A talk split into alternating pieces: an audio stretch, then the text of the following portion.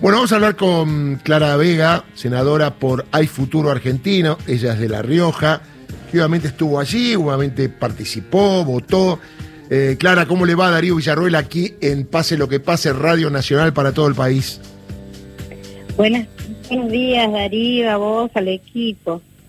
Bueno, ¿cómo fue ayer esto que uno espera como ciudadano que ante un hecho tan conmocionante la clase política mínimamente se ponga de acuerdo en emitir algo que repudie un atentado a la democracia, más allá de la persona de Cristina Fernández. Sí, sumado a que nos sucedió a nosotros, ¿no? Fue eh, una integrante de nuestra casa, el Senado de la Nación, la que fue atacada, pero creo que no estuvieron a la altura de las circunstancias a raíz de que eh, no, no dimensionan que el ataque no fue eh, a, solamente a una persona, sino a la institución del país. Eh, creo que muchos no, no han tomado todavía nota de lo que hubiese significado ese, ese tiro. Ay, se nos fue. Se lo fue Clara Vega, senadora por Hay Futuro Argentino en La Rioja. pero importante que estaba remarcando que no es solo un atentado contra Cristina, sino hacia toda la institucionalidad del país, ¿no? Como estamos nosotros, que ya yo me había olvidado, ¿no? Que ella es senadora, es una par de eh, Clara Vega y de otros. Clara, ahí estamos otra vez, se había cortado, ¿eh? Bueno, bien. ¿Ahí estamos? Sí, perfecto. Bueno, este, te, te comentaba que a mí también me parece extraño que no se sumara este, el otro espacio opositor que conforma nuestra Cámara porque el ataque no fue a una persona, sino fue a la institucionalidad del país y a una integrante de nuestra Cámara, ¿no? Entonces estábamos como doblemente obligados a sesionar y a repudiar este hecho que nos este, implica eh, una conmoción ya con esta situación, pero uno si proyecta y analiza el momento y sobre todo el nivel de crispación que venía ya este, teniendo este caso, ¿no? Donde se involucraba la vicepresidenta de la Nación, eh, creo que podrían haber, tenido eh, consecuencias muy nefastas para nuestro país. Ahora, Clara, usted habla con los senadores de el otro color político, seguramente alguna vez toma un café, están ahí en el comedor. Digo, ¿y qué piensan ellos de esto? ¿Es una postura política? ¿Es una actitud que en serio creen que la cosa va así? Porque a veces alguno por la galería hace cosas que a lo mejor no está de acuerdo, porque van a tener que seguir participando en política y discutiendo leyes, que es lo más importante. Digo, y con esta, eh, este antecedente negrito, diría yo, se va a complicar la convivencia. Sí, bueno, la conversación no es fluida con todos. Ah. Con algunos sí, pero creo que también hay mucho ruido dentro de su propio espacio político, donde hay muchos desencuentros y creo que eso los, los llevó a tomar esta decisión. Pero eh, me parece que, que, los que tenían la decisión de bajar lo hubiesen hecho porque no no le hacen bien a Cristina Kirchner, no le hacen bien al, al frente de todo, le hacen un bien al país, a la ciudadanía que está esperando un mensaje unificado sobre un hecho que no tiene que volver a suceder, porque cualquiera de nosotros nos puede pasar esto. Y hoy le toca a un determinado color político, mañana puede ser otro. Por eso la necesidad de que ellos tendrían que haber bajado y en una sesión simple, acotada, eh, poder tener un mensaje unificado para la sociedad.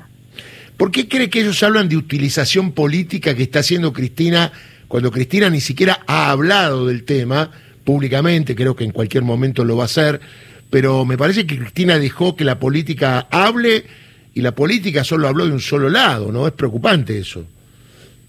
Bueno, todos los hechos y todo lo que nos sucede a nosotros representantes es político, ¿no? En muchos casos se ha hecho una utilización política de determinadas acciones, hasta, a veces que tienen que ver con, la vida privada. Entonces, eh, todo lo que tiene que ver y todas nuestras acciones tienen que ver con lo político.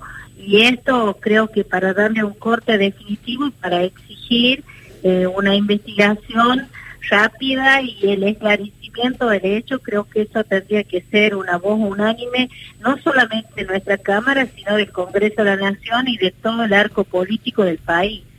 Le pregunto más allá de esto, ¿cómo se llega a esta situación atenti a la persecución, las críticas, los ataques de odio a Cristina Fernández? No es un hecho aislado en función de un resultado que por suerte no se dio, pero que se vio un accionar destinado a eso. No digo, ¿cómo es el clima para que pasen estas cosas? ¿Usted cree que hay un clima propicio y que por eso pasan estas cosas? Propicio, lo digo, mal clima.